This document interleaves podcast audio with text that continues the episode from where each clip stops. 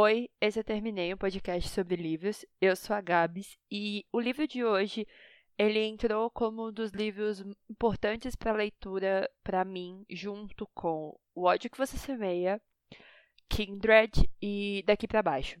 O livro de hoje é Cartas para Martin da Nick Stone, lançado pela Intrínseca ano passado. E eu não sabia o que esperar de Cartas para Martin, mas todo mundo falou assim para mim: começa a ler, que você não vai querer parar. e eu li ele em três horas. Eu não conseguia parar, não tinha como parar. Era um livro tão necessário que eu não conseguia parar. Eu vou fazer uma sinopse e depois eu entro na discussão dele inteira, tá? Porque é importante colocar vocês a par do que está acontecendo. Será que a sociedade evoluiu a ponto de ter uma forma igual de gênero e raça? Ao ver do Justice, sim, o nome dele já começa sendo Justiça. E meu e de boa parte dos leitores, tá? Essas diferenças continuam a acontecer e de forma constante. Depois de ser algemado e tratado como bandido apenas por estar ajudando a ex-namorada bêbada, é namorada, depois não é, mas depois volta, enfim. O Just começa a escrever cartas para Martin Luther King. Quem não conhece Martin Luther King foi um grande homem é, para divulgação de direitos iguais e para tentativa de tornar os negros cidadãos nos Estados Unidos. Ele foi morto, né? Mas ele era um cara que levou essas questões a serem vistas e tornou tudo completamente diferente nos Estados Unidos, literalmente. É, como forma de tentar encontrar as respostas necessárias para si e para a sociedade em que vive. Ao mesmo tempo, um que um debate horroroso ocorre na escola, onde um dos alunos brancos, a gente tem que deixar claro que é branco, para vocês falarem assim, ah, não, não sei o quê. Uns alunos brancos, diz que não tem problemas sociais mesmo no mundo e que todos são iguais, mesmo tendo cores diferentes. Como confrontar quem não sabe ou não tenta enxergar? Como mostrar para o mundo o que há de errado? Essa é a discussão de Cartas para Marte. Então, começa aqui há uma treta muito grande, porque esse menino, o Jared, né, que é o branco, que diz que não tem problema nenhum, quando ele é confrontado, ele não tem nenhum nenhum argumento. Os argumentos dele são sempre aqueles assim: "Ah, mas tinha que ter estudado mais". Olha, parece que a gente conhece de algum lugar. Até a hora que o Just passa para a universidade e ele não. E ele fala: "Como você roubou, você roubou a minha vaga porque você é preto, é questão de é questão de cota". E você fica assim: Mano, a merda que você tá falando, sabe? E além disso, as questões raciais são muito importantes ali essa questão da polícia, né, que é uma questão americana que a gente viu ano passado com muita frequência depois do George Floyd, né, do, do caso dele, que foi muito divulgado, e todos os problemas que foram acontecendo ali. E no livro, o Just vai falando um pouco sobre cada caso que vai acontecendo, que a polícia não está sendo é, culpada por nada, que ah, foi um dia normal, uma rotina, tipo, a pessoa que morreu nunca vai te dizer o que aconteceu de verdade, sabe? E aí essa discussão do Justice entra na mesma discussão da Star, em O ódio que você semeia? Por que, que os negros são tratados dessa forma? Para que ser tratado dessa forma? Porque não tem essa igualdade? E aí, no debate que eles fazem, o Jazz e a Sarah Jane, na, na final de um campeonato de debates que eles têm, ela fala sobre o quanto as pessoas acham que a cor de pele é ligada ao tráfico de drogas, mas quando ela pega os números, não tem nada a ver uma coisa com a outra, não tem questões criminais ligadas uma na outra e você fica velho. Por que, que as pessoas fazem isso? E os, o decorrer do que vai acontecendo no livro, o quanto você vai ficando com ódio de algumas coisas, o quanto você fica pensando, meu, até quando? E aí a discussão do Justice com o Martin Luther King nas cartas, dizendo sempre assim: eu não quero mais não tem mais como conseguir, não tem como eu seguir, porque toda vez que eu tento, eu vou ser tratado de uma forma diferente. Onde eu chego, as pessoas vão me ver de forma diferente. Quando eu falo, as pessoas vão pensar de outra forma. Ninguém vai me ver do jeito que eu tenho que ser visto. E aí você para e você reflete sobre a sua sociedade.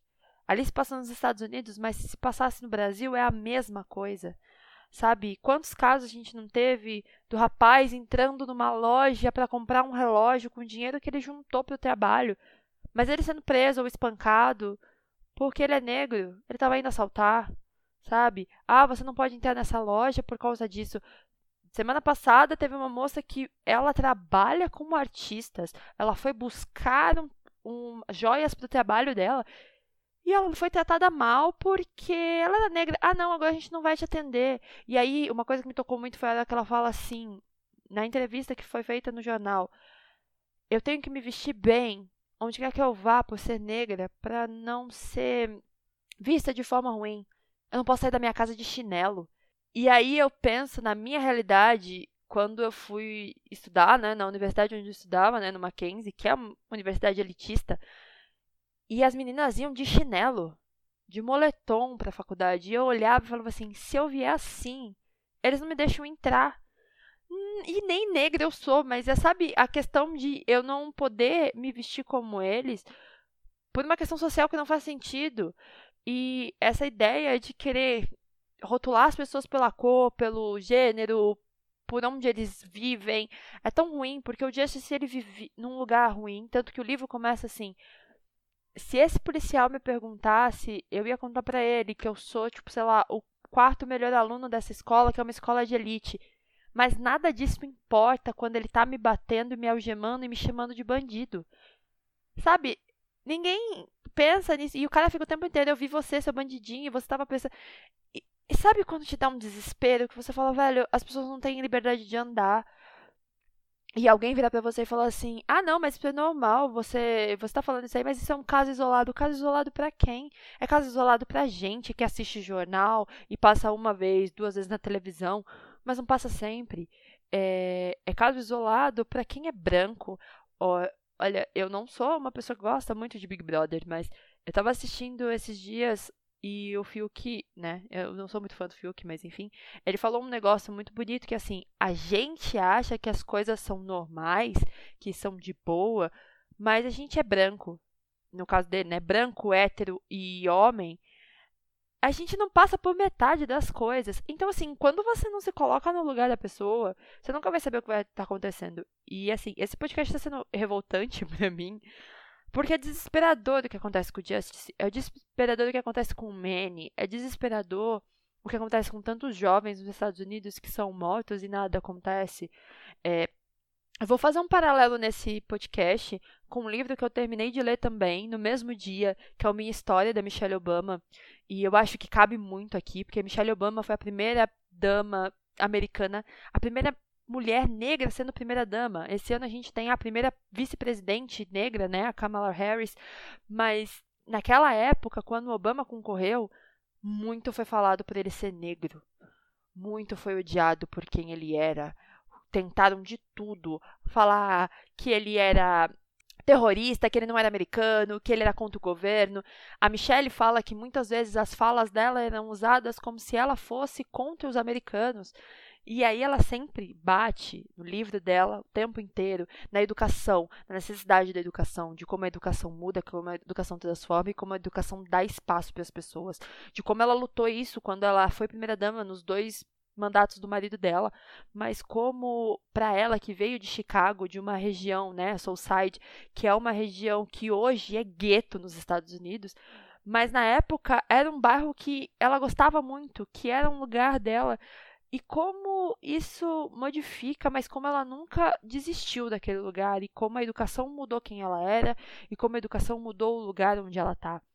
E ter essa visibilidade, é, ela poder dizer as coisas foi muito legal. E no livro dela, né, acaba com o Trump sendo eleito, né? E quando eles passam a Casa Branca para o Trump.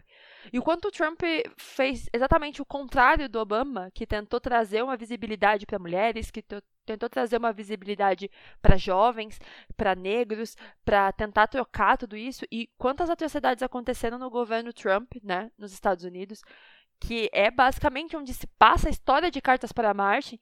E quanto é ruim, o quanto a polícia simplesmente mudou de lugar, e aí me vem também a fala da Star O ódio que você semeia, quando ela fala pro, pro tio dela, que é policial negro, fala assim, você faria esse tipo de pergunta se o motorista fosse branco?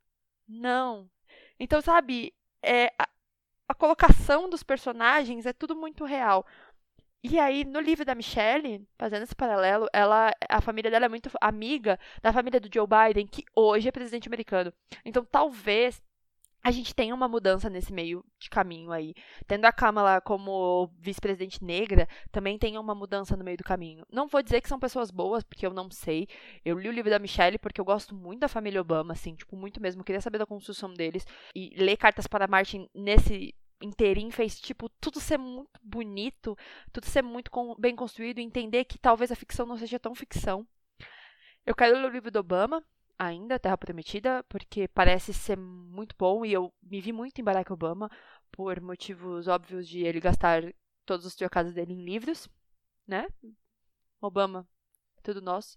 Se você estiver ouvindo esse podcast, eu duvido muito, mas eu queria muito que você ou sua esposa estivesse ouvindo, porque ia ser ótimo. Mas é. Ele se tornou um símbolo, né, o Obama, de resistência, de que os negros podem chegar onde eles quiserem e que não tem nada ligado a raça, a gente precisa entender que a cor de pele não diferencia ninguém, que a cor de pele não faz com que as pessoas sejam menos.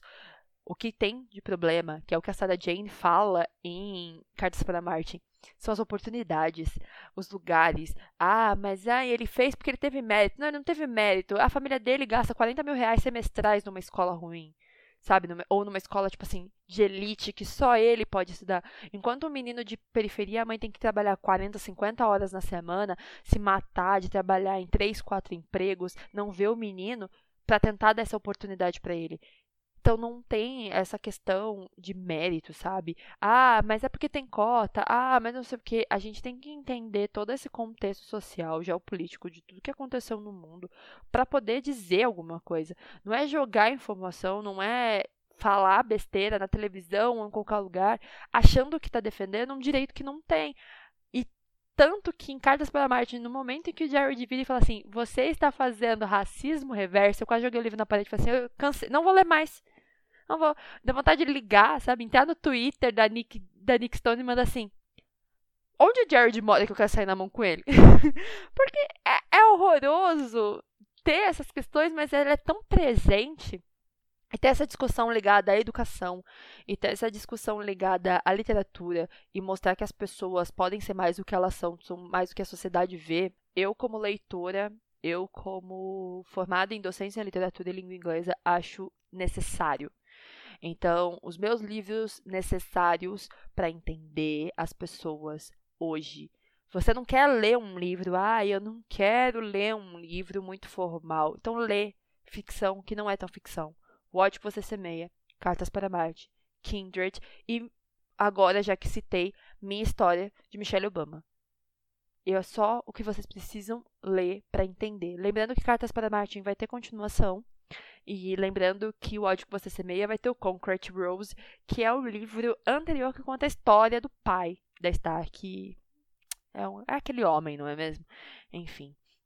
Quem já leu qualquer um desses livros, me manda lá no arroba TermineiCast. Intrínseca, eu estou em choque. Foi por isso que eu falei, eu estou desesperada lendo Cartas para Marte, porque foi muito bom. Quem já leu Cartas para Marte, por favor, por favor, me manda lá no Terminecast pra gente conversar sobre isso. Quem não leu, leia. Por favor. E qualquer um desses outros livros. O ódio que você semeia, Daqui para Baixo, é, Kindred e Minha História, me manda também lá. E se não, procurem. São livros muito bons. Obrigada para quem ficou até agora. Um beijo para vocês e